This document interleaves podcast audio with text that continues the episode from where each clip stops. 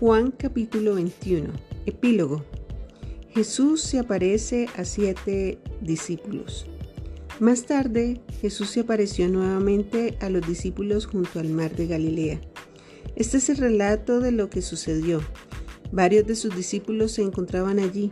Simón Pedro, Tomás, al que apodaban el gemelo, Natanael de Caná de Galilea, los hijos de Zebedeo y otros dos discípulos. Simón Pedro dijo, me voy a pescar. Nosotros también vamos, dijeron los demás.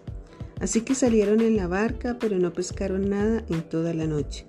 Al amanecer, Jesús apareció en la playa, pero los discípulos no podían ver quién era. Les preguntó, amigos, ¿pescaron algo? No, contestaron ellos. Entonces él dijo, echen la red a la derecha de la barca y tendrán pesca. Ellos lo hicieron y no podían sacar la red por la gran cantidad de peces que contenía. Entonces el discípulo a quien Jesús amaba le dijo a Pedro, es el Señor. Cuando Simón oyó que era el Señor, se puso la túnica, porque se la había quitado para trabajar, se tiró al agua y se dirigió hacia la orilla. Los otros se quedaron en la barca y arrastraron la pesada red llena de pescados hasta la orilla porque estaban solo a unos 90 metros de la playa. Cuando llegaron encontraron el desayuno preparado para ellos, pescado a la brasa y pan.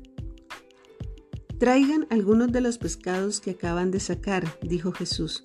Así que Simón Pedro subió a la barca y arrastró la red hasta la orilla. Había 153 pescados grandes y aún así la red no se había roto. Ahora acérquense, y desayunen, dijo Jesús. Ninguno de los discípulos se atrevió a preguntarle, ¿quién eres? Todos sabían que era el Señor. Entonces Jesús les sirvió el pan y el pescado. Esa fue la tercera vez que se apareció a sus discípulos después de haber resucitado de los muertos. Después del desayuno, Jesús le preguntó a Simón Pedro, Simón, hijo de Juan, ¿me amas más que estos?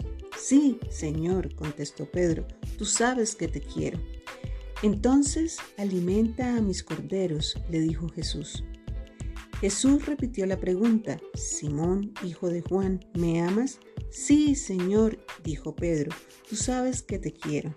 Entonces cuida de mis ovejas, dijo Jesús. Le preguntó por tercera vez, Simón, hijo de Juan, ¿me quieres? A Pedro le dolió que Jesús le dijera la tercera vez, ¿me quieres? Le contestó, Señor, tú sabes todo, tú sabes que yo te quiero. Jesús dijo, entonces alimenta mis ovejas.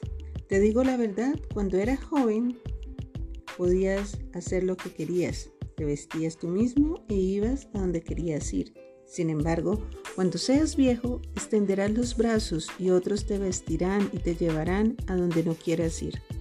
Jesús dijo eso para darle a conocer el tipo de muerte con la que Pedro glorificaría a Dios.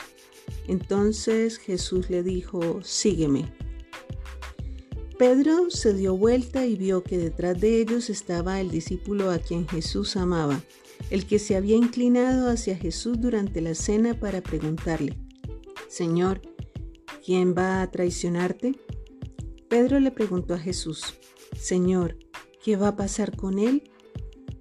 Jesús contestó, si quiero que él siga vivo hasta que yo regrese, ¿qué tiene que ver contigo?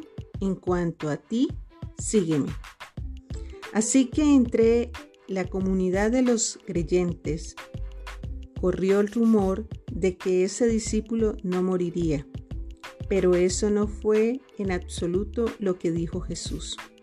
Él solo dijo, si quiero que Él siga vivo hasta que yo regrese, ¿qué tiene que ver contigo?